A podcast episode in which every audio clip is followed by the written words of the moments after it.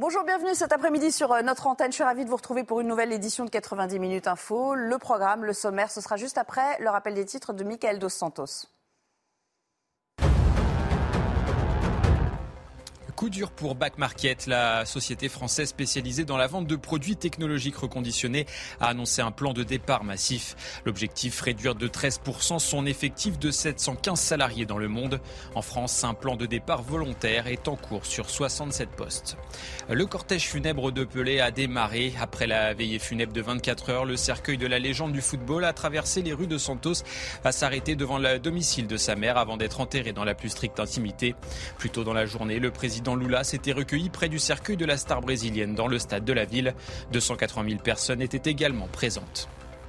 Et puis Kylian Mbappé, ovationné à New York, le footballeur français a reçu un vibrant hommage lors de la rencontre entre les Nets et les Spurs de San Antonio.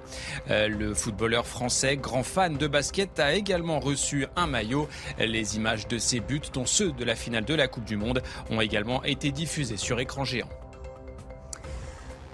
Et c'est donc à la une cet après-midi, nous parlerons de ces boulangers angoissés, de ces PME aussi euh, qui menacent de mettre la clé sous la porte. L'exécutif rencontre les fournisseurs d'énergie aujourd'hui et promet d'ailleurs des mesures pour euh, alléger les factures euh, sous lesquelles ploient les artisans.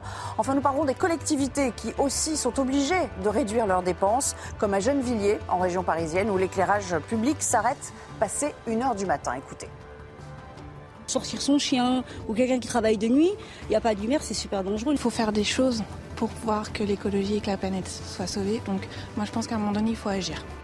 Ce n'est plus un blues, c'est un naufrage. Les infirmières des urgences de Thionville déposent des arrêts en cascade. Elles n'en peuvent plus, tout simplement, euh, du rythme auquel elles sont confrontées. Témoignage.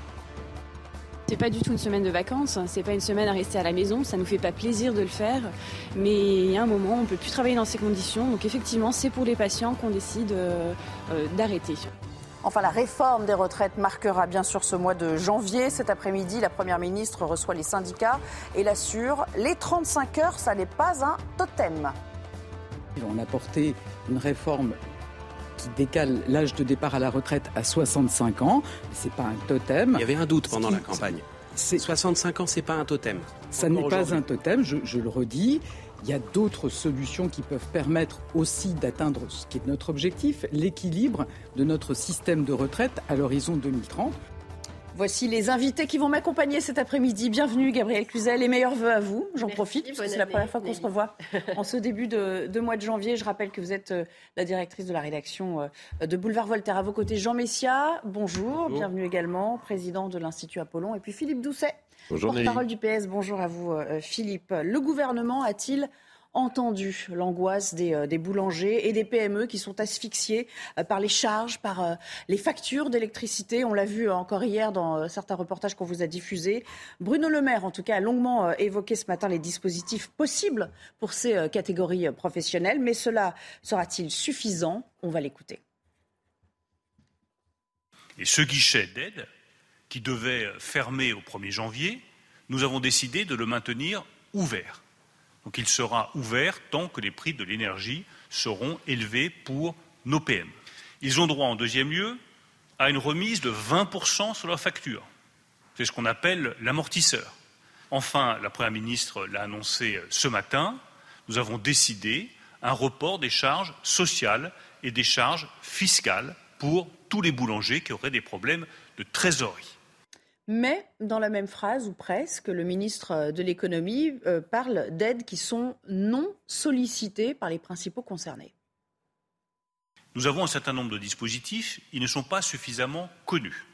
Et j'ai voulu saisir cette rencontre, cette nouvelle rencontre avec les représentants des boulangers pour rappeler tous les dispositifs qui sont déjà à disposition des boulangers et qui ne sont pas suffisamment utilisés. Aujourd'hui, nous avons à peine une cinquantaine de PME, je ne parle même pas des boulangers, une cinquantaine de PME par jour seulement qui viennent solliciter une aide à laquelle ils ont droit sur ce guichet.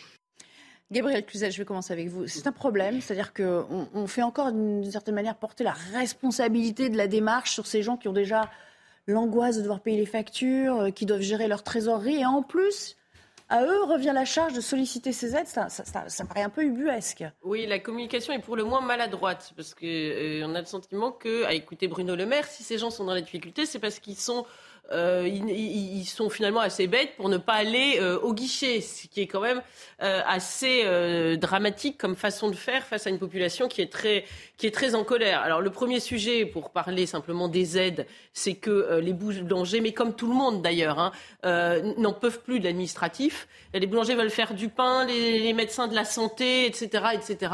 Donc sans doute que le, le guichet dont parle Bruno Le Maire existe, mais face au maquis administratif que ça représente euh, par avance pour des gens qui déjà sont assommés par l'administratif, eh bien, il est probable que certains n'ont même pas essayé d'aller voir. Donc, la responsabilité du gouvernement sur ces aides, inversons la responsabilité, serait de les aider à, les obtenir sans avoir à remplir 12 000 papiers euh, de, justificatifs. Hein, quand il s'agit de faire des prélèvements à la source et ce genre de choses, on arrive assez vite à trouver la façon de faire, le, RIB, etc.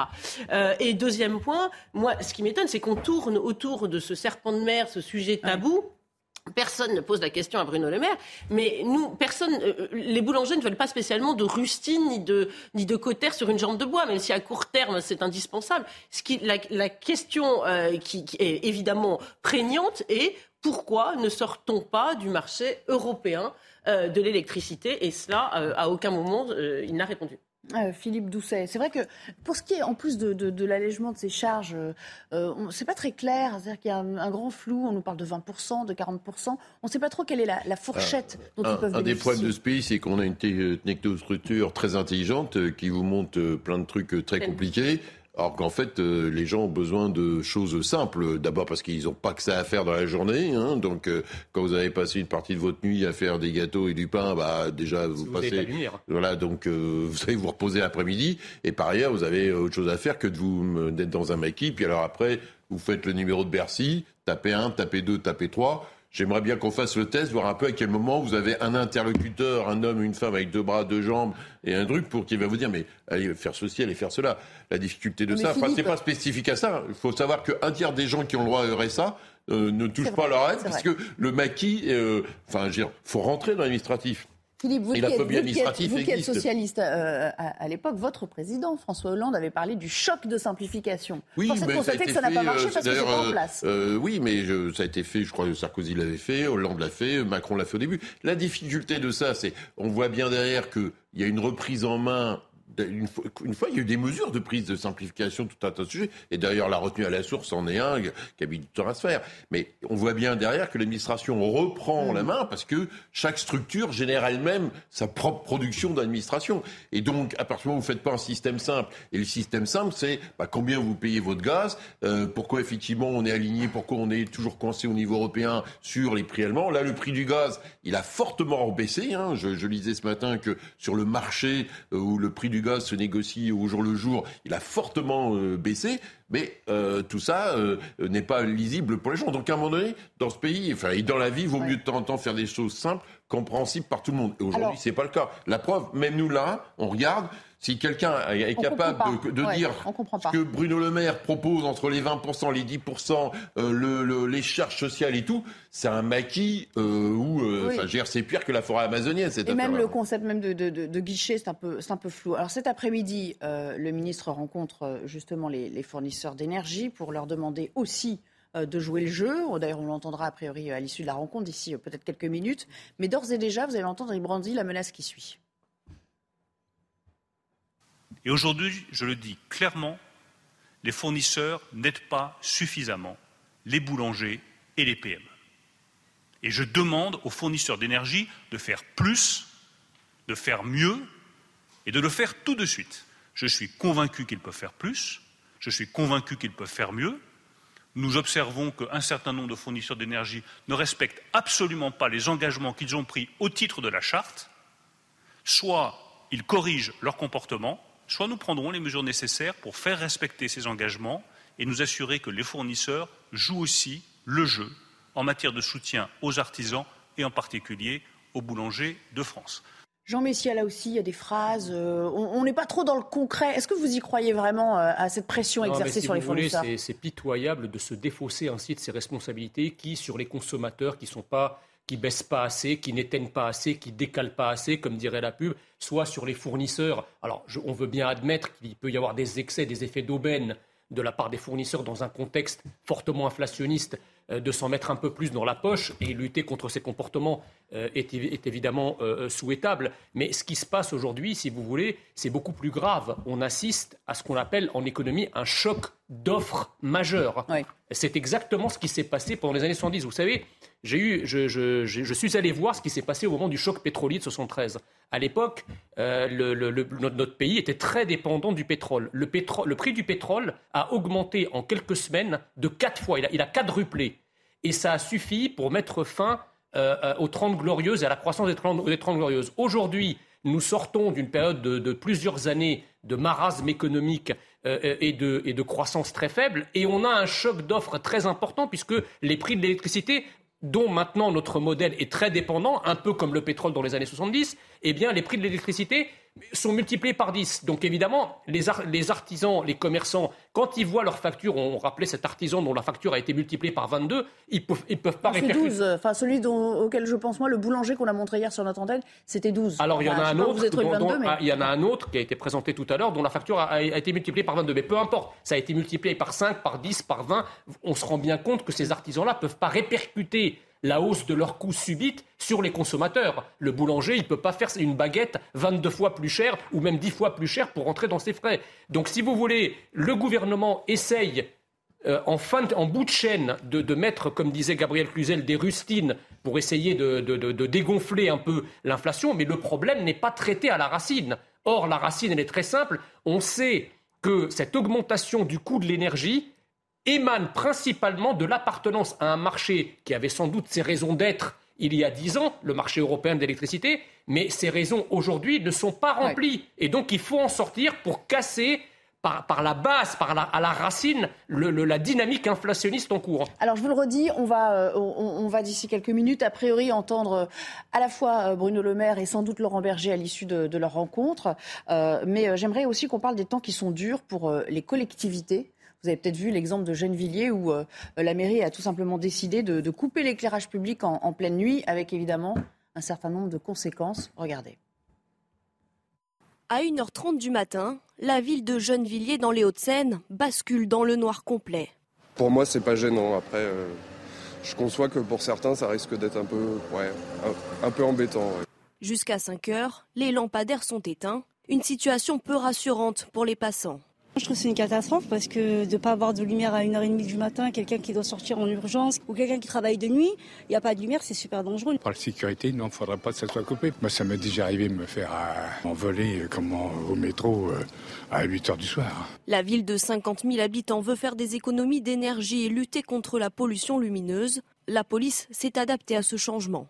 Pour une femme particulièrement de se balader quelque part où il manque de lumière et c'est l'obscurité totale, je peux comprendre oui, qu'il y a un, sentiment d'insécurité. Notre organisation syndicale, justement, a, fait le nécessaire via Option Nuit euh, pour doter euh, nos collègues de moyens lumineux. À l'issue de cette expérimentation, qui devrait durer quelques mois, les habitants seront consultés sur le maintien ou non de ce dispositif.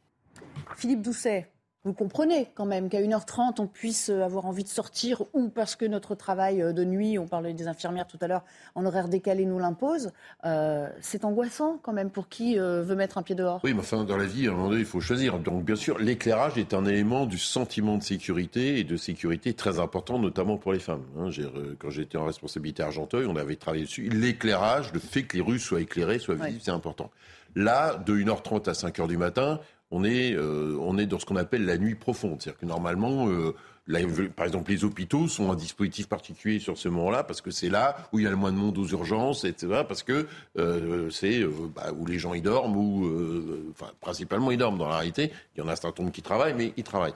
Donc la réalité, c'est qu'il y a peu d'activité à ce moment-là. Donc le problème de la mairie de Gennevilliers, mais comme de plein d'autres, c'est que vu l'augmentation des flux euh, du coût des flux, enfin de, la production d'électricité. Euh, eh bien, beaucoup de mairies, hein, moi j'ai plein d'amis maires qui me disent, mais Philippe, là, pour la première fois, on taille dans des politiques publiques parce qu'on a deux phénomènes dans les collectivités. Il y a ça, la hausse des flux, payer les, la piscine, le, le, chauffage dans les écoles, les crèches, ça, et l'évolution du point d'indice des fonctionnaires. Et donc, les deux croisés fait que pour les budgets municipaux, voilà, on parlera peut-être de la ville de Vaux-en-Velin, bah, la maire de Vaux, de Vaux-en-Velin a réuni les parents d'élèves pour dire qu'il n'y aurait pas de sortie scolaire cette année pour financer euh, les flux dans les, enfin, le, chauffage dans les écoles, etc., etc. Gabriel Cluzel, il tient pour vous cet argument à un moment donné, de toute façon, il faut faire un sacrifice euh, sur certaines heures? Non, mais on ne peut pas se résigner. Euh, vous l'avez dit, pour les femmes, c'est insupportable. Enfin, il suffit de lire la littérature depuis trois siècles. Les femmes ne s'aventurent pas dans les rues sombres. C'est un lieu commun. Donc, aujourd'hui, ça veut dire que les femmes qui sont, je ne sais pas, médecins, par exemple, qui ont une urgence au milieu de la nuit, vous avez parlé des infirmières, mais aussi les jeunes filles qui reviennent de babysitting, enfin, toute cette catégorie de population euh, a, de quoi s'inquiéter. Alors, alors peut-être que dans trois mois, on va dire, oh mais non, finalement, il s'est rien passé. Mais il y aura une forme d'autocensure, moi je vous garantis. C'est-à-dire que les filles vont se dire, bon bah dans Gennevilliers, je vais plus me balader, déjà que c'était pas forcément euh, toujours très sécure, euh, je vais plus euh, me balader la nuit. Donc si dans, dans, dans, une époque qui prétend mettre les violences faites aux femmes au cœur des préoccupations, reconnaissez que c'est quand même euh, assez particulier. Maintenant, je vous rejoins sur un point, c'est-à-dire qu'à un moment, les mairies ne tiennent plus. Mais ça sera quoi l'étape suivante? On va fermer les écoles, les crèches? Euh, C'est sûr que si chacun reste dans son lit euh, et sous la couette, on va faire des grandes économies d'énergie. Mais est-ce que c'est une solution? Jean Messia, c'est vrai que de tout temps, les, rues, on pense euh, à la littérature, euh, Londres, euh, la ville un peu sombre, avec le brouillard. Enfin, de tout temps, ça a été des coups-gorge quand même, les centres-villes non éclairés. Bah, écoutez, on savait que le progressisme était une forme d'obscurantisme antinational. On découvre maintenant que le progressisme est l'obscurité. alors, ça pose moins de problèmes dans certaines villes qu'ailleurs. Je pense qu'à Gennevilliers, comme à Argenteuil, euh, les mortiers d'artifice qui sont régulièrement utilisés, vont pouvoir éclairer les villes euh, le, le, le, moment venu. Euh, mais Tout dans vous, avez réussi à, vous avez réussi à faire rire Philippe oui, parce que là, c'est tellement tout moche que bon, non, non, blague, blague, blague, à part, évidemment, vous savez, à la fin du, à la fin du 19e siècle, lorsqu'on a commencé à électrifier l'éclairage électrique et que les grandes capitales européennes, dont Paris et Londres, ont bénéficié de l'éclairage public, ça a fait chuter la criminalité de manière verticale.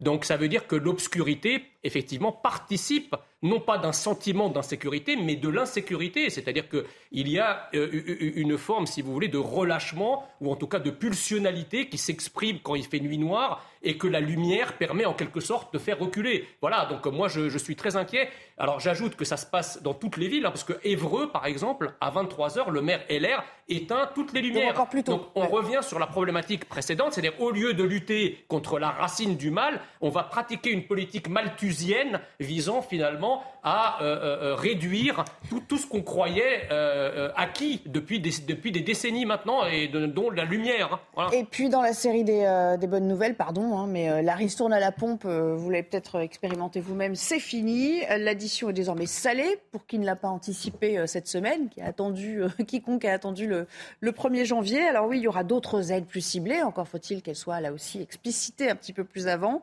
Euh, désormais, euh, mais il, faut quand même savoir comment s'y prendre, parce que là aussi, faut remplir un formulaire, il faut solliciter ah soi-même euh, la dite aide, enfin le chèque carburant.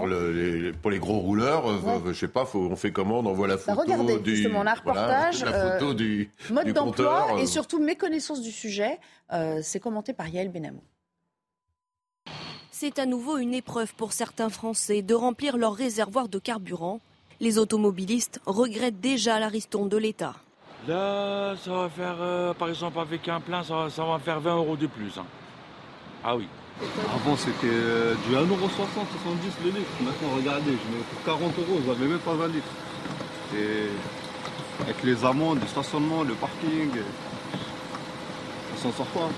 Seuls les 10 millions de travailleurs les plus modestes pourront bénéficier d'une indemnité de 100 euros. Contrairement à la remise carburant, pour l'obtenir, il faut en faire la demande sur le site impôt.gouv.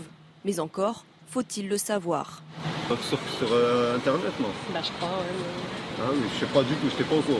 En 2023, le gouvernement a annoncé une aide ciblée sous conditions. La première, travailler. La seconde, avoir un véhicule et pouvoir donner un numéro de carte grise. Pour moi, il faut cibler la population. Je suis cadre, enfin, j'utilise pas beaucoup la voiture. Je trouve ça irrationnel de me faire une ristourne alors que réellement, j'en ai pas besoin. Enfin, ça ne change pas ma vie. En 2022, la ristourne carburant aura coûté à l'État 8 milliards d'euros. Alors, on ne voudrait pas avoir euh, trop euh, l'air d'insister, mais quand même, là aussi, à charge pour le consommateur, en faire la demande si vous n'êtes pas bien informé, parce que l'information visiblement n'est pas passée pour tous. Vous l'avez entendu. Ce oui, mais, ce qui serait euh, drôle, euh, Nelly, si je puis dire, euh, par antiphrase, c'est de, se mettre sur un clavier ici et de se mettre sur impôt.gouv pour voir comment le système il fonctionne. Parce que pour plein de choses aujourd'hui, bah, aujourd'hui vous êtes face à des machines et ça fonctionne pas ou les sites fonctionnent pas. c'est d'une grande complexité. et donc, quand vous savez utiliser ça, il faut penser aussi toujours à la fracture numérique aux personnes âgées, aux seniors qui ne savent pas comment tout ça, ça fonctionne, qui sont perdus. Donc, euh, le, pire, en fait, c'est que non seulement, effectivement, c'est une jungle technocratique et une jungle administrative un peu kafkaïenne dans laquelle le demandeur, finalement, avant d'obtenir ce à quoi il a le droit, ça va être un parcours du combattant, mais au final, l'aide qui est accordée, que ce soit pour les carburants ou on l'a vu tout à l'heure pour l'électricité, est dérisoire par rapport à l'ampleur de la situation. Euh, voilà, donc euh, effectivement, l'État fait ce qu'il peut. Ça a déjà coûté des dizaines de milliards euh, d'euros, ces, ces, histoires de boucliers tarifaires, de boucliers énergétiques, etc. Mais j'allais dire, c'est une goutte d'eau dans la mare de pétrole ou dans la mare d'essence dont les personnes ont besoin. Donc on, est, c'est une absurdité totale. C'est-à-dire qu'on a une inflation dont on sait comment la régler à la base du jour au lendemain, comme l'ont fait certains pays. L'Espagne, le Portugal ont demandé des dérogations à la Commission de Bruxelles qu'ils ont obtenues. Euh, euh, qui sont accordées pour un an, qu'ils vont renégocier dans une année. Pourquoi le gouvernement français, alors même que la France a son prix de l'électricité indexé sur le prix du gaz. Or, le gaz ne compte que pour 6% dans notre mix énergétique. Qu'attend le gouvernement pour sortir de ce fichu marché de l'électricité qui nous met dans une telle panade? Je ne comprends pas. Et tout à l'heure, vous avez évoqué, pardon, Nelly, euh, la question des fournisseurs. Mais il y a aussi, quand on a dérégulé le marché, hein, donc euh, on est là, j'ai des amis, ils étaient euh, sur un fournisseur espagnol d'électricité. Ils ont eu un mail avant mi-décembre pour leur dire, bah, au 31 décembre, faut vous trouver un autre fournisseur parce que nous, on n'est plus là.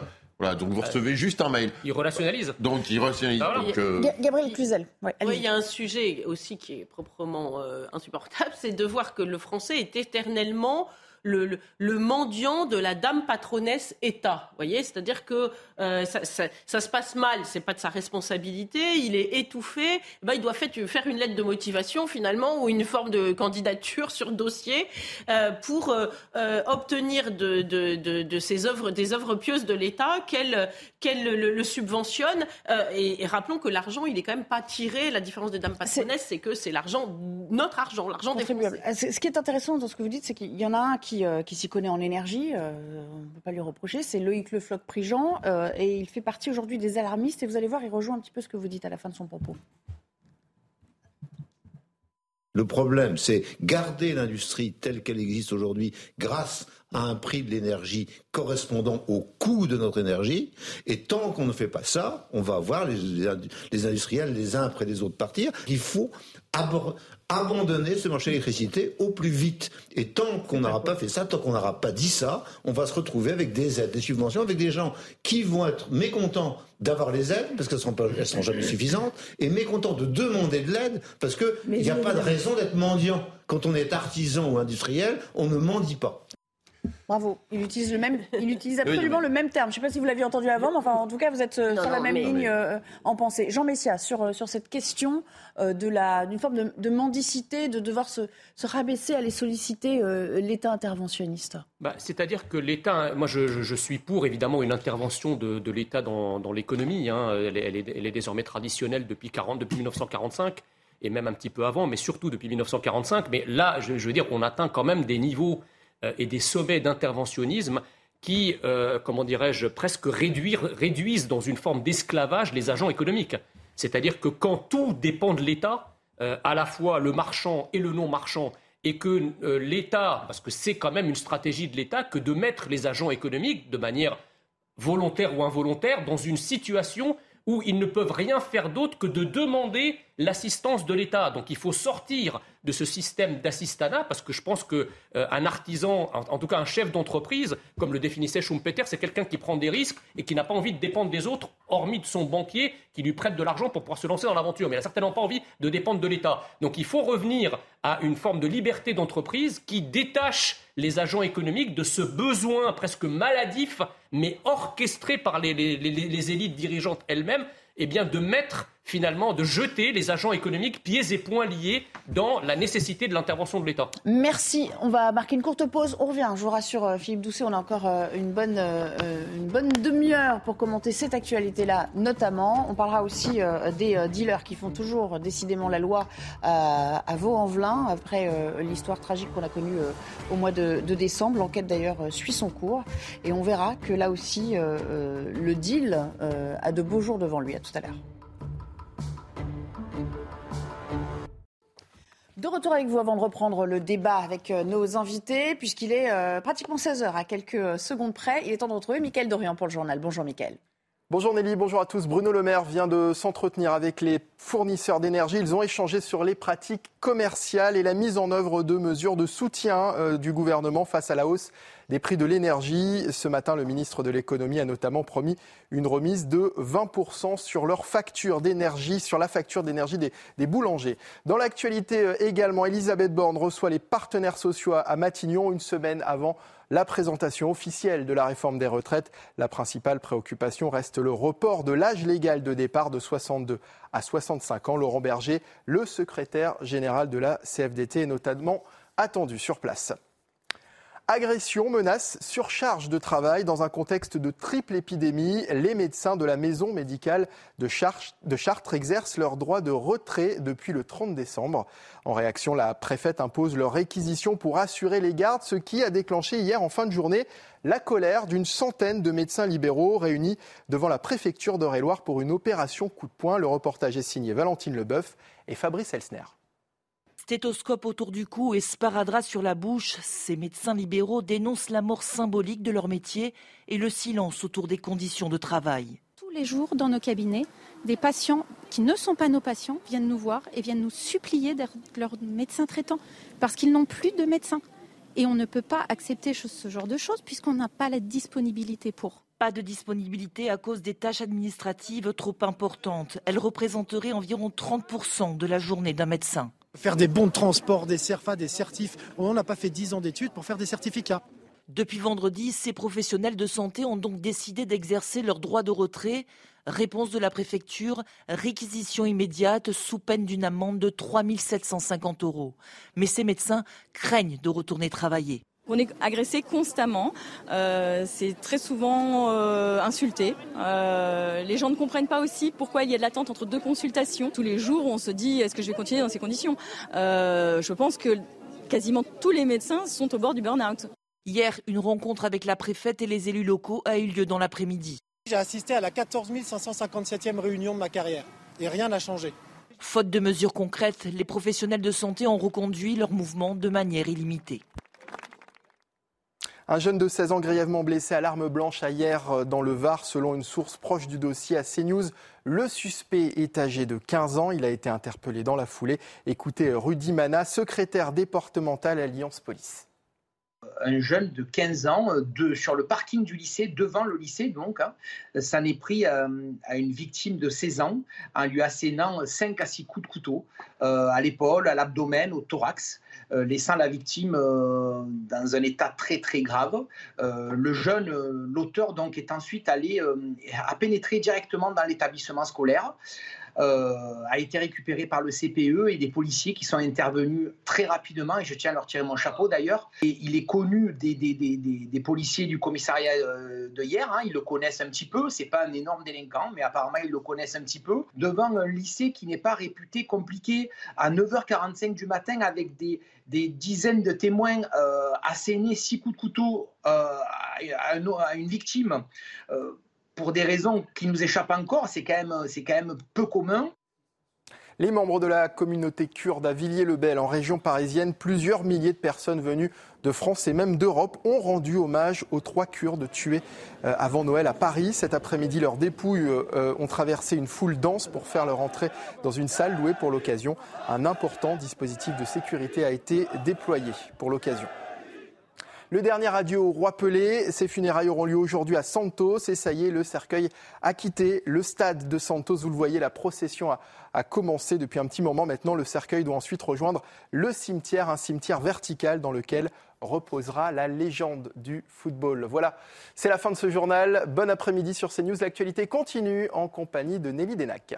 Merci à vous, euh, Michael. Michael Dorian, et je suis toujours en compagnie de Philippe Doucet, Gabriel Cluzel et et Jean Messia pour commenter euh, l'actualité de ce début de semaine, toujours hein, en, ce mardi. Je vous montrer, remontrer une image euh, euh, d'une prise de parole qui se prépare a priori avec Bruno Le Maire, dont on sait qu'il rencontre cet après-midi les fournisseurs d'énergie pour ben, les enjoindre eux aussi de, mettre, de mettre la main à la pâte, si j'ose dire, en tout cas de jouer le jeu pour tenter d'alléger un peu le, le fardeau des artisans qui ploient sur les factures. On va l'écouter, le ministre de l'économie. La ministre chargée des PME, Olivia Grégoire, avec le ministre chargé de l'Industrie, Roland Lescure, l'ensemble des fournisseurs d'énergie pour les rappeler à leurs obligations prises au titre de la charte, garantir leur respect et examiner comment est-ce qu'ils pouvaient participer au soutien des PME, des TPE et en particulier des boulangers qui sont confrontés à la forte augmentation de leurs factures d'électricité. S'agissant de la charte, les choses ont été dites clairement. L'ensemble des fournisseurs s'engagent à faire respecter cette charte point par point, et ceux qui ne respecteraient pas cette charte dans les jours qui viennent verront leur nom divulgué publiquement de façon à ce que chaque client sache qui se comporte bien et qui ne respecte pas les règles. Quand une charte a été signée, quand des engagements ont été pris, ils doivent être respectés et ceux qui ne le respectent pas doivent être connus du grand public. Par ailleurs, l'ensemble des fournisseurs d'énergie ont pris euh, aujourd'hui trois engagements importants pour euh, les PME. Le premier engagement, c'est de faire figurer dans euh, la facture de janvier, qui sera émise dans le courant du mois de février, le bénéfice de l'amortisseur, qui pourra représenter en moyenne une réduction de 20% du prix de la facture. Cette facture arrivera donc dans le courant du mois de février et quel que soit le fournisseur d'énergie, si la PME s'est bien déclarée auprès de son fournisseur, elle verra sur sa facture de février le montant de la réduction auquel elle a droit. J'invite donc toutes les entreprises qui sont éligibles à cet amortisseur, toutes les PME de moins de 250 salariés qui ont une forte consommation d'énergie, à se faire connaître sans délai le plus vite possible auprès de leurs fournisseurs d'énergie. C'est le premier engagement qui a été pris par l'intégralité des fournisseurs et qui permettra de bien voir sur sa facture la réduction à laquelle les entreprises ont droit. Deuxième euh, engagement, tous les fournisseurs d'énergie se sont euh, engagés à donner des facilités de paiement pour les entreprises qui auraient des difficultés de trésorerie. Je parle des plus petites entreprises, des TPE, des PME, et ces facilités de paiement pourront être accordées grâce à la garantie de l'État que nous avons fait voter dans le projet de loi de finances pour 2023 et qui sera effective dans les tout prochains jours.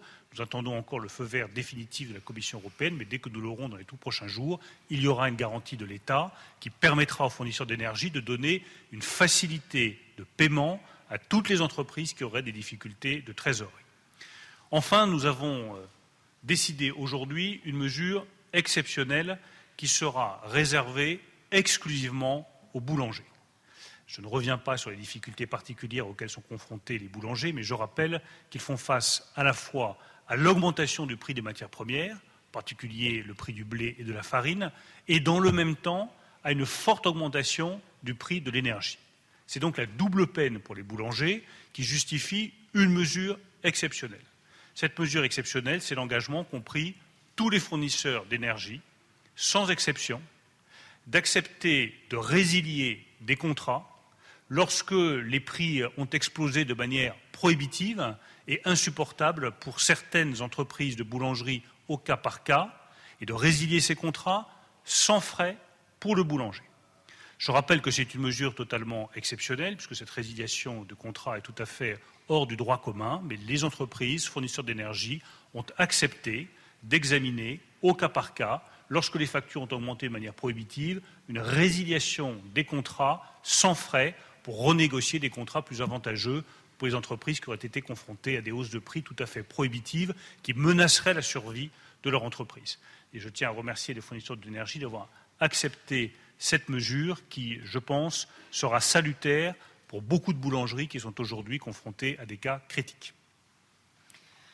Nous avons donc euh, euh, dizaines de milliers de TPE et de PME que nous allons accompagner dans les prochains jours. Les fournisseurs d'énergie se sont engagés à les contacter à partir de cette semaine par courrier, par mail et pour euh, les cas les plus sensibles par téléphone pour certains d'entre eux, puisque l'enjeu aujourd'hui, c'est que ces entreprises qui ont accès à beaucoup de dispositifs de soutien de l'État puissent en bénéficier concrètement, puissent le voir dans leur trésorerie, puissent le voir dans leurs factures, et c'est très exactement ce que nous faisons. Et c'est ainsi que dans les prochains jours, jusqu'au 31 janvier, nous allons suivre de très près le nombre d'entreprises qui vont se déclarer, de façon à s'assurer que dès février, elles bénéficient de l'amortisseur et que par ailleurs, pour celles qui en ont le besoin, elles puissent bénéficier des guichets qui ont été mis en place en complément au niveau euh, de la Direction générale des finances publiques, de façon à ce qu'aucune entreprise ne se trouve sans solution dans les semaines qui viennent. C'est l'engagement que nous avons pris et sur lequel nous travaillons euh, avec l'ensemble des ministres réunis depuis plusieurs semaines aujourd'hui. Et maintenant que nous y sommes, au 1er janvier, nous allons nous assurer qu'il soit concrètement mis en œuvre de façon à ce que toutes les entreprises aient une réponse, un contact, un conseil une capacité à être accompagnés et à effectivement prendre les bonnes décisions au regard de leur facture d'électricité. Voilà, on va, vous faire commenter euh, ce que vous venez d'entendre aux uns et aux autres. Alors, on nous parle de charte euh, à charge donc pour les fournisseurs euh, d'énergie de, la respecter, sans qu'on sache trop d'ailleurs ce qu'elle comporte, cette charte. Après, il faut se signaler pour pouvoir bénéficier de la fameuse remise de 20%. et puis, il faut aussi résilier. On peut avoir la possibilité de résilier le contrat sans frais, oui, mais bon, à un moment donné, quand vous voulez fonctionner avec une entreprise, il vous faut un contrat quoi qu'il arrive. Est-ce que vous y croyez? Est-ce que ça vous paraît plausible comme proposition? Écoutez, moi je crois que là, le gouvernement euh, a un peu peur. Voilà, il y a un gyrophare qui s'est allumé dans le coin du crâne et il se dit oula, il y a un alignement des colères en janvier. Et c'est vrai que les boulangers, historiquement en France, euh, c'est quand même pas des gens qui sont habitués à descendre dans la rue. Donc quand ils descendent dans la rue, en général, c'est pas bon signe. Donc je pense que la gouvernance s'est dit qu'il fallait faire quelque chose, mais il me semble que le signal n'est pas du tout suffisant. Euh, vous parlez des, 20%, bon, ça c'était déjà acté, mais c'est vrai que sur une facture énorme, ça ne résout pas le problème. La résiliation, là aussi, il y, a un mode de communication qui n'est pas très compréhensible. Parler de résiliation, bah, oui, moi je vais résilier, et ensuite, donc il, dit, il, explique, oui, parce que comme ça, ils pourront renégocier de façon plus avantageuse. Vous voyez, ce n'était pas au centre de sa déclaration, donc c'est curieux, donc ça, ça ça n'envoie pas du tout un signal euh, d'espoir pour ces boulangers qui l'a visé. Euh, c'est pas un choc de, euh, d'espérance, si j'ose dire. Et puis on imagine que même en cas de renégociation d'un, contrat, quel qu'il soit, on n'arrivera jamais à rentrer dans ces frais comme auparavant, euh, Philippe Doucet. Oui, mais effectivement, je partage ce que vous évoquez. Je pense que là, il y a un gyrophare qui s'est sérieusement allumé parce qu'il y a quand même, j'ai vu qu'il y avait des appels pour à mm. nouveau des manifestations de gilets jaunes.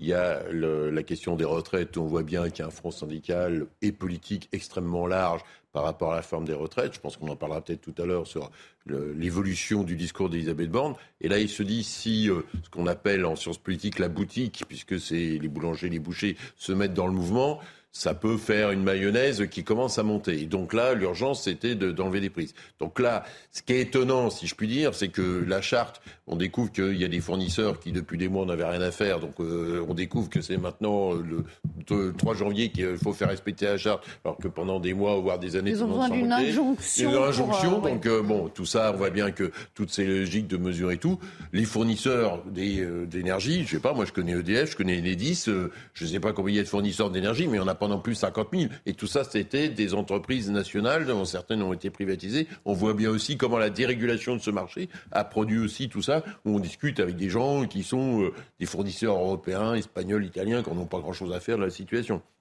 Alors, je pense qu'il y a des annonces sur les factures qui peuvent être importantes concrètement. On verra. Leur objectif, là, c'est surtout de mettre un, seau d'eau sur euh, le début d'incendie pour pas qu'il y ait le feu à la plaine. Hein. Jean Messia, on en revient quand même toujours à la même chose, c'est-à-dire qu'il faut retrouver J'imagine que c'est ce que vous allez nous dire, une forme de souveraineté dans ces domaines. Ah bah, évidemment, que, les gyrophares s'allument, excusez-moi, il, y, a eu euh, plus d'un gyrophare qui s'est allumé euh, pour le gouvernement ces derniers mois. Et je crains que ce n'est pas en manquant d'électricité que les gyrophares vont continuer à tourner. Donc euh, il faut bien qu'à un moment, si vous voulez, on ait des politiques et pas seulement des technocrates. Excusez-moi, je mets au défi n'importe quel Français de comprendre concrètement ce qui vient d'être annoncé au cours de cette conférence de presse.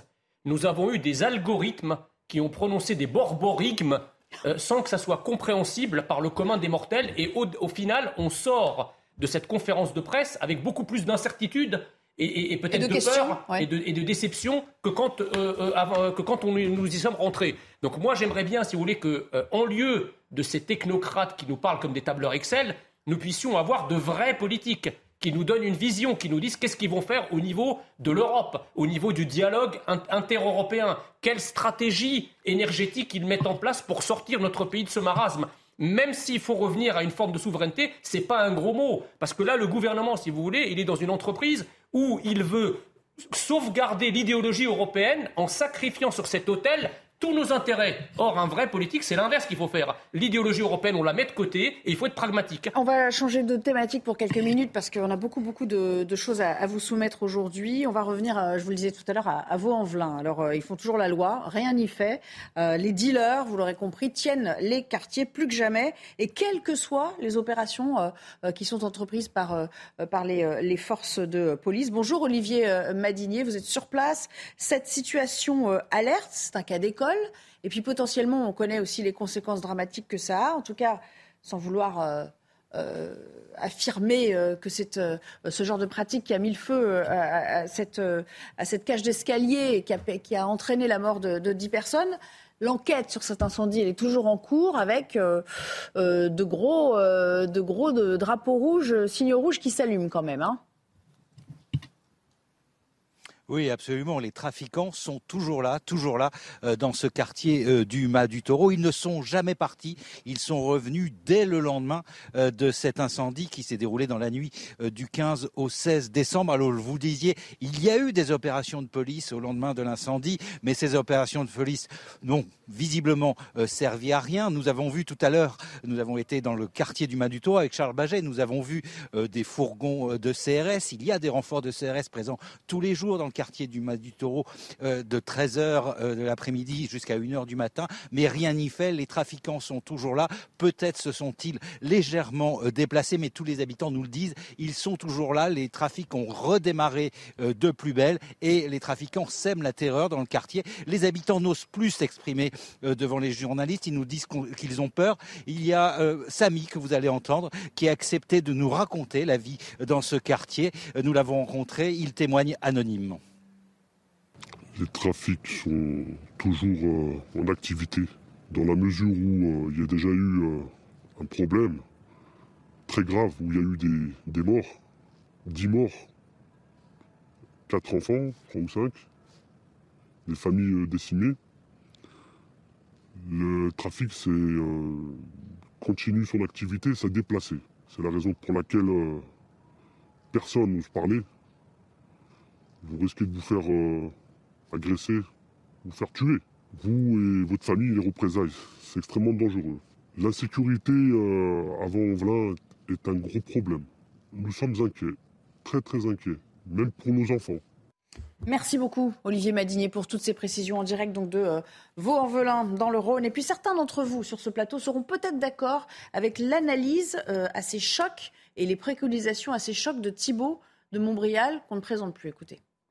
C'est dans un quartier extrêmement difficile que les gens subissaient le squat de, euh, leur rez-de-chaussée par, euh, par, des dealers, que ces dealers, dans des circonstances que l'enquête établira, volontaires ou non, ont mis le feu et que cet incendie a tué, euh, a, tué 10 personnes et en a blessé un certain nombre d'autres. Donc on, on, comprend bien que quand je préconise depuis longtemps des opérations coup de poing avec du bouclage de zone complet, ça n'est pas euh, pour faire plaisir à telle ou telle euh, frange extrémiste de la population. C'est parce que les premiers à demander à ce qu'on remette de l'ordre dans notre pays, ce sont les gens qui habitent dans ces quartiers. Gabriel Cluzel, opération coup de poing, zone de blocage, ça va suffire selon vous? Non, mais ce qui est terrible, c'est que même sur un point de deal identifié, symbolique, parce qu'il y a eu cet, incendie aux conséquences terribles, il y en a des points de deal en France, hein, mais celui-là, on peut se dire, bon là, on va faire un effort sur ce point de deal, on va résoudre le problème. Ben, même là, on n'arrive à rien faire. Non, mais vous vous, rendez compte de la situation? Alors oui, Thibault de Montbrial a sans doute raison. Je vais vous interrompre juste quelques secondes, parce que Laurent Berger sort de sa concertation réunion avec euh, Elisabeth Borne. Je crois que vous le compreniez, euh, est opposée au recul de l'âge égal de départ en retraite. Donc elle est opposée aux 65 ans mais il se trouve qu'elle est opposée aussi aux 64 ans, par exemple. Euh, et je pourrais continuer. Et donc, euh, aujourd'hui, on a martelé ce qu'était notre positionnement. La, Première ministre a, répondu, a, a, écouté, et maintenant, elle va voir les autres organisations syndicales, les organisations patronales, et ils rendront, on n'a pas de précision d'ailleurs sur, sur le moment, elles rendront leur, leur, conclusion le moment venu. Mais je le dis ici, si, et je l'ai dit à la Première ministre, s'il y a euh, un report de l'âge légal de départ en retraite à 64 ou 65 ans, euh, la CFDT euh, se mobilisera pour contester cette réforme. Donc à cette heure, vous êtes opposé à la réforme non, mais à cette heure, il n'y a pas sur la table de réforme des retraites. Mais le jour où il y aura les arbitrages qui seront rendus par la Première ministre, s'il y a un report de l'âge légal de départ en retraite qui est annoncé à 65 ou 64 ans, la CFDT fera ce que nous disons depuis le début. C'est-à-dire nous nous opposerons à cette réforme, notamment en nous mobilisant, en appelant les salariés à se mobiliser. Ça, c'est le premier point.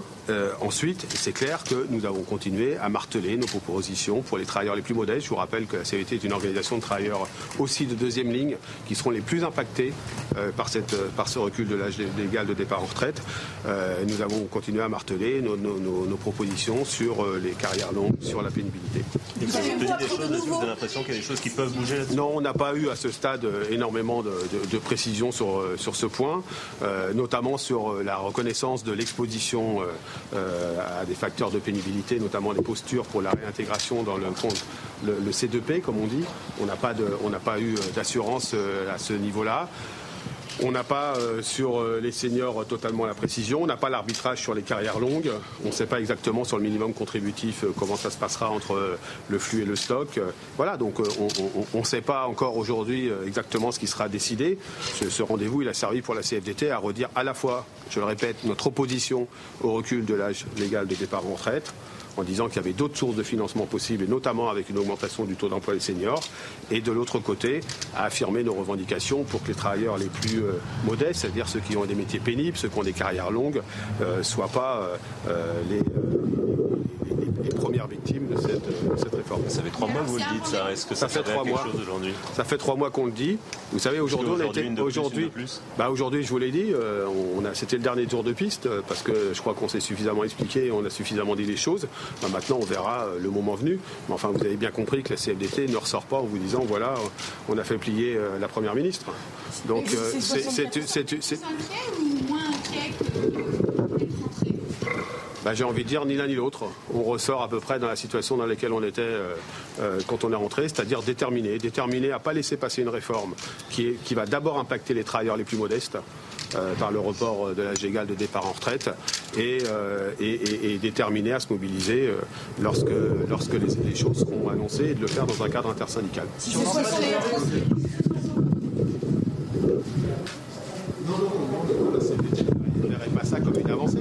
La CFDT est opposée au recul de l'âge légal en départ en retraite. Je ne sais plus comment le dire et sur quel ton le dire. Euh, et donc 64 ans, entre 62 et 64 ans, ça s'appelle un report de l'âge légal de départ en retraite. Et l'accélération de la réforme Touraine, si c'était juste une accélération la, la politique fiction, ça peut nous intéresser, mais moi, c'est pas.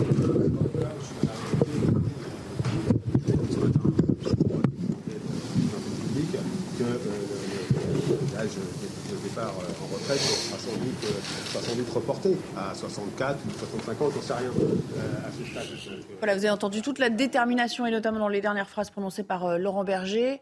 Euh, ce qu'il faut retenir, c'est que de toute façon, ils sont opposés au report de l'âge légal de départ à la retraite, quel qu'il soit, que ce soit 63, 64, 65, rien n'y changera. Surtout, ce qu'on comprend, c'est que rien n'a bougé, on n'a pas avancé visiblement aujourd'hui, alors qu'Elisabeth Borne elle-même disait 65 ans, c'est pas un totem. Mais là, on va vers un front syndical uni, euh, Philippe Doucet. Bah oui, parce que sur le fond, c'est peut-être pas un totem, mais enfin, euh, ce qui est sûr, c'est que elle ou Emmanuel Macron, parce que je pense qu'elle a, une directive extrêmement claire du président de la République, c'est le, fait de l'âge de la retraite à, à 65 ans. Alors je sais qu'il y a un débat, il y a eu un débat elle, elle, est plutôt, elle était plutôt, de ce que j'ai pu lire, euh, sur, à 64 ans, avec un aménagement.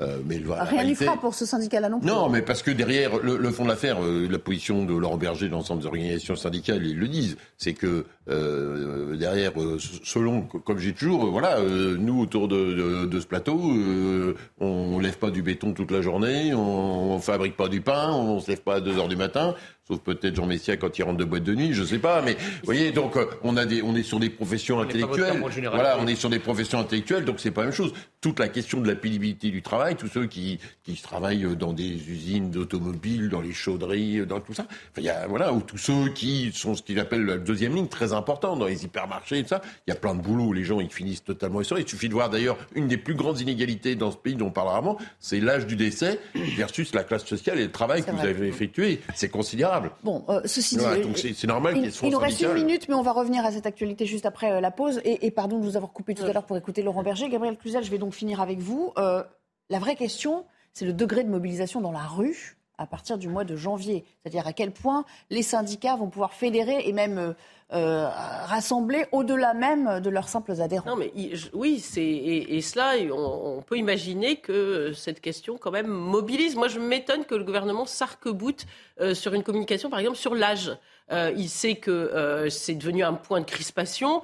Euh, parler d'annuité, par exemple, serait beaucoup plus audible parce que, de fait, quand on a, fait des études longues, le temps de travail n'est pas le même. Vous parlez de pénibilité, vous avez infiniment raison. Par ailleurs, pardon, mais là aussi, on est vraiment dans le court terme. Il n'y a aucune vision des retraites, puisqu'il n'y a pas de politique euh, familiale jointe à, cette réforme des retraites. Et, euh, on pourra travailler jusqu'à 80 ans avec un déambulateur, hein, moi je vous le dis, si, les populations ne se renouvellent pas. Parce qu'aujourd'hui, euh, nous ne, nous ne, nos, cotisations ne servent pas pour payer nos retraites, elles servent pour payer les retraites de nos parents. Ce sont les cotisations de nos enfants qui serviront à payer nos retraites. C'est le système de Madoff, le système par répartition sans renouvellement des générations. Donc là encore, euh, on voit bien que c'est vraiment à très courte vue. Merci. On s'interrompt et je vous rassure, Jean Messia, vous aurez aussi euh, droit de citer et la parole. Euh, ainsi d'ailleurs que l'analyse de Florian Tardif qui va nous rejoindre pour décrypter le sous-texte à la fois de la prise de parole d'Elisabeth Borne ce matin et puis bien sûr celle de Laurent Berger à l'instant tout à l'heure. À 16h30, il est temps de retrouver Mickaël Dos Santos pour le rappel des titres sur CNews. Gérald Darmanin représentera la France aux obsèques de Benoît XVI. Il se rendra demain au Vatican pour les funérailles du pape décédé samedi à l'âge de 95 ans. Une présence somme toute logique. Le ministre de l'Intérieur et des Outre-mer est également en charge du Bureau central des cultes de France. La communauté kurde a rendu hommage aux victimes de la fusillade de Paris. Des milliers de personnes de France et de pays européens se sont réunies à Villiers-le-Bel en région parisienne pour les funérailles des trois Kurdes tués avant Noël dans un acte à caractère raciste. Les cercueils ont été accueillis au cri des martyrs sont éternels et des drapeaux dont ceux du PKK. Un dispositif policier a été déployé pour l'occasion. Et puis sommet à Kiev entre Volodymyr Zelensky et Ursula von der Leyen. Le 3 février prochain, le chef d'État ukrainien et la présidente de la Commission européenne vont se réunir pour échanger sur le soutien de l'Union européenne. Les deux dirigeants vont évoquer entre autres la livraison d'armes et le nouveau programme d'aide financière, de le montant annoncé est de 18 milliards d'euros. Et nous allons prendre la direction dans un instant de Matignon nous attend. Éric de Ridmaten, il va nous parler évidemment de euh, la... Non, c'est pas Florian Tardif qui sera avec nous, je sur la chronique éco. C'est tout de suite sur la réforme des retraites. tout à l'heure. Vivez un moment d'émotion devant votre programme avec XXL Maison, mobilier design et décoration. Je vous le disais, la retraite à 65 ans, on le martèle depuis ce matin, enfin elle le martèle elle-même, Elisabeth Borne, qui dit que ça n'est pas un totem. Bonjour Eric de Ridmaten. Euh, sans doute parce qu'elle recevait aussi cet après-midi euh, les partenaires sociaux, dont Laurent Berger pour la CFDT. En tout cas, lui, il est ressorti en disant, totem ou pas, nous, sa retraite, on n'en veut pas. Oui, ça c'est clair. Alors vous savez, moi j'ai le sentiment que finalement euh, les jeux sont faits. Même Laurent Berger, on lui a posé plusieurs fois ici sur le perron de Matignon, vous voyez, de, chez le Premier ministre. Eh bien, il a dit, euh, voilà, Madame Borne euh, veut sa réforme. On a martelé qu'on n'en voulait pas, on l'a rappelé, rappelé, et elle reste sur ses positions. Donc il est sorti résigné, hein, avec même un petit sourire en coin. Il a l'air de dire c'est c'est un peu fichu. On n'aura pas la, la, moindre concession de la part de la Première ministre. D'ailleurs, même sur des sujets vous savez, un petit peu euh, touchy, un peu sensible, comme on dit, sur euh, la durabilité, sur la, pénibilité, sur les très longues carrières. Il a dit non, il n'y a pas eu de précision, il n'y a pas d'arbitrage. En fait, cette, réunion et cette série de réunions, hein, cette série de réunions, ça va durer jusqu'à demain soir. Euh, on pensait que c'était une sorte d'ouverture, de dialogue voulu par la première ministre. En, fin de compte, c'est de la façade. Hein. C'est une façade. Elle reçoit, elle écoute, et puis elle ne dit pas grand-chose. Donc voilà, hein, cette réforme. Alors le seul point d'interrogation, c'est est-ce que ce sera 65 ou 64 ans le report, l'âge légal de report de la retraite. Non, là, il n'y a pas vraiment de précision à ce stade. En tout cas, euh, les différentes organisations vont se succéder. Là, actuellement, ce sont les, les, la CGC. Ensuite, il y aura Force ouvrière. Demain, il y aura le CNPF, la CFTC, la CGT en finale. Voilà. Donc, vous voyez, c'est en fait, on écoute gentiment, mais il ne faut pas attendre grand-chose de ces réunions. Merci beaucoup. C'était votre programme avec XXL Maison, mobilier design et décoration. Florian Tardif nous a rejoint pour décrypter tout cela. Euh, Florian Tardif, euh, on a quand même l'impression que euh, le gouvernement, en matière de communication, s'enferme sur cette histoire, sur cette notion de l'âge, d'un mm. âge plancher, même, et pas plafond. Hein, 65 ans, ce serait le plancher pour pouvoir partir à la retraite à taux, à taux plein alors qu'il aurait pu procéder autrement en termes de communication. Oui, tout à fait. C'est ce qui a été euh, réalisé euh, durant, non pas le quinquennat précédent, puisqu'il s'agissait euh, encore d'Emmanuel Macron, mais lors de, du quinquennat de François Hollande, lors de cette réforme Marisol Touraine, où on parlait plutôt d'annuité, de, de, trimestre, ou d'ailleurs, et, et, on en parle peu maintenant, alors même que nous évoquons depuis plusieurs semaines la réforme des retraites qui est, qui est sur la table, c'est-à-dire que en ce moment même, il y a une réforme en cours qui prévoit que euh, l'âge légal pour pouvoir bénéficier d'une retraite à taux plein euh, sera de 43 annuités, de 43 ans, avec 172 euh, trimestres effectifs à réaliser pour pouvoir bénéficier d'une retraite pleine. C'est-à-dire qu'il y a eu une réforme des retraites qui a été réalisée avec certaines manifestations, mais pas avec l'ampleur annoncée euh, des, euh, par les syndicats des. Mais alors pourquoi l'exécutif ne s'appuie pas sur cette réforme-là? De son point de vue, c'est pas, pas rentable. On, a entendu euh, ce matin très légèrement Elisabeth Borne aborder justement ce point en expliquant que nous devrions travailler 43 ans prochainement. Elle n'a pas évoqué l'année 2035, qui est la réforme Touraine. Mais on a compris qu'effectivement, le gouvernement allait s'appuyer sur, sur la réforme qui avait été réalisée lors du euh, quinquennat de François Hollande. On ne comprend pas très bien pourquoi, effectivement, on s'arc-boute sur cet âge de, de départ légal. Jean Messia, euh, le problème, c'est que la rue, euh, la rue euh, va fourbir ses armes, le front syndical ne va pas se fissurer. Là, quand la CFDT entre dans la danse, généralement, mm. bon, c'est dire que les autres seront encore plus jusqu'au bout. Déjà. Le sont déjà. on va tout droit vers, vers des manifestations d'envergure. Bah, écoutez, ça c'est difficile à prévoir, même si effectivement la, colère est, grandissante et que la cocotte minute est, est sur le point d'exploser, en tout cas on mm. peut le penser. Euh, mais sur le, principe, si vous voulez, de, la réforme de la retraite, moi, il y a, quelque, chose de théorique qui me dérange un peu. Comment peut-on parler de travailler plus longtemps quand le chômage touche, toute catégorie confondue, plus de 5 millions de personnes? Je pense qu'il est très facile, finalement, de faire une réforme des retraites sur un plan comptable. C'est très facile de balancer qu'on va bosser jusqu'à 65 ans. Ça ne mange pas de pain. C'est très facile d'augmenter les annuités. Mais là, nous sommes dans la comptabilité. Nous ne sommes pas dans l'économie. Ce qu'on attend d'un gouvernement, ce n'est pas de présenter, je dirais, une, réforme de gestion, c'est de présenter une vision économique qui permette effectivement de remettre la France au travail, de réindustrialiser la France, parce que une partie, une grande partie de notre problème de financement des retraites passe par le travail, c'est-à-dire par le taux de croissance, c'est-à-dire par l'économie. Donc le problème des retraites ne trouve pas sa source dans la comptabilité, il trouve sa source dans l'économie. Or, le gouvernement répond sur la compta, jamais sur l'économie. On a pris le problème à l'envers. Euh, euh, Philippe Doucet, je crois que c'est Clémentine Autain qui disait. Euh, au fond, il faut, c'est pas, pas de votre famille politique, hein, c'est pas pour ça, mais enfin, elle est de gauche, qui disait, il n'y a que 12 milliards à trouver pour financer cette réforme des retraites.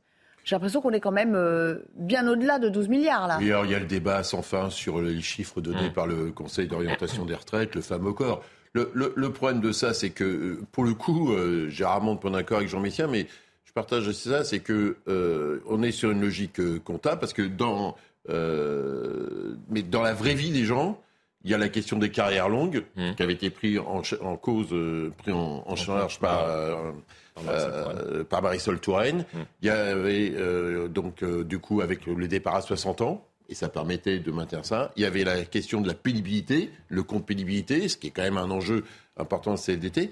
Puis il y a un autre aspect que chacun peut voir mmh. dans les entreprises, c'est que les entreprises ont aucune envie d'avoir des seniors chez elles. Le problème en France, c'est qu'on est un des, un des taux les plus bas d'employabilité des seniors dans, euh, dans l'économie. Alors que, euh, du coup, toutes les entreprises... Enfin, le chiffre, malheureusement, montre aussi que lorsque l'on décale l'âge de départ oui, légal, cela permet mais... d'augmenter aussi l'employabilité des seniors. On était à 47% mais... dans les années 90, on est monté à 57% dans les années 2010 et maintenant on est à 65%. Mais on est, on est quand même très en retard. On est aussi quand même, on est quand même très en retard. Ouais. On voit bien que les entreprises si pas essayent euh, par tous les dispositifs de sortir mmh. les plus anciens entre guillemets, mmh. faire embaucher des jeunes, euh, réduire la masse salariale. Souvent les salariés les plus mmh. anciens, c'est eux qui ont euh, bah, effectivement de, de, de l'ancienneté, donc des meilleurs salaires et tout ça. Et donc on voit bien qu'on a cette, cette difficulté. C'est ce que vivent les gens. Ils se disent mais comment je vais faire pour bosser jusqu'à 65 ans? Déjà à 58 ans, quand je me fais sortir, j'ai du mal à retrouver du travail. Et donc donc, vous voyez cette difficulté parce que le chômage touche en particulier les plus jeunes avant de rentrer sur le marché du travail, au début du marché du travail, et les, et les plus 50 anciens. Plus. Euh, bah, quand les gens se font virer à 59 ans, je peux vous dire le, que euh, le problème, le euh, Gabriel Cluzel, quand même, c'est qu'on a l'impression, euh, avec euh, le texte, en tout cas sa philosophie telle qu'elle nous est proposée, c'est qu'il y a une espèce de solution fourre-tout pour tout le monde, sans tenir compte des spécificités des uns et des autres, ce dont les annuités mmh. précisément tiennent compte. Oui, il y aurait pu euh, y avoir une façon plus adroite et plus finaude, si j'ose dire, de mmh. faire passer toutes ces réformes, d'arriver finalement au même résultat, mais euh, en parlant d'annuité, vous le disiez tout à l'heure, euh, et, et, finalement, bah, on, on, on en serait au même point. On a l'impression que là, c'est presque de l'ordre psychologique, c'est-à-dire mmh. que le gouvernement ouais. s'arc-boute ouais. sur sa réforme parce que c'est sa réforme. Je suis frappée de voir que c c nous avons des, des, des, un État qui est et un gouvernement Macron qui de temps en temps bloque. Alors il y a, pardon, mais c'est un peu le, le, le, le, bazar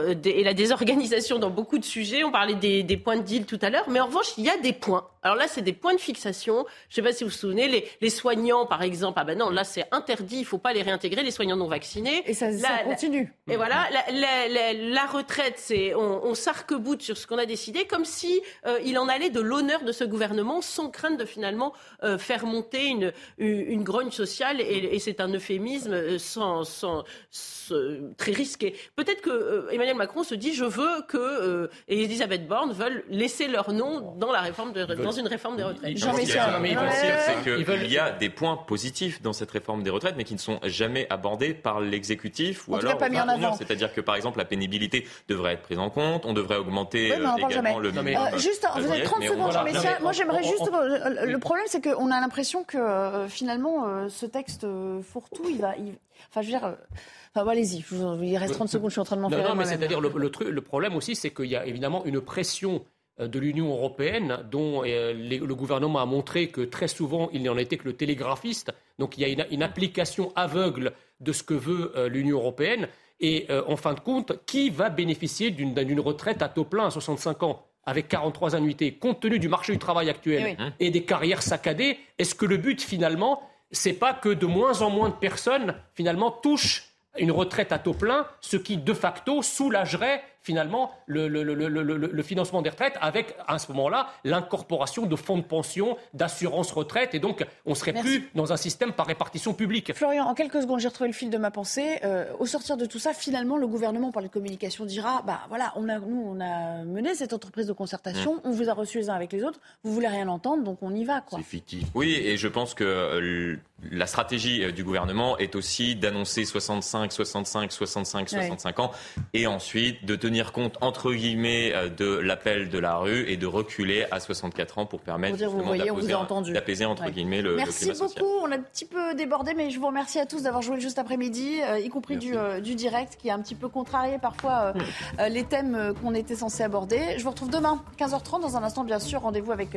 Laurence Ferrari. Ce sera le début de Punchline. Et puis, vous pouvez retrouver, je vous le rappelle, toutes nos émissions sur le site cnews.fr. Excellente fin d'après-midi sur l'antenne de CNews.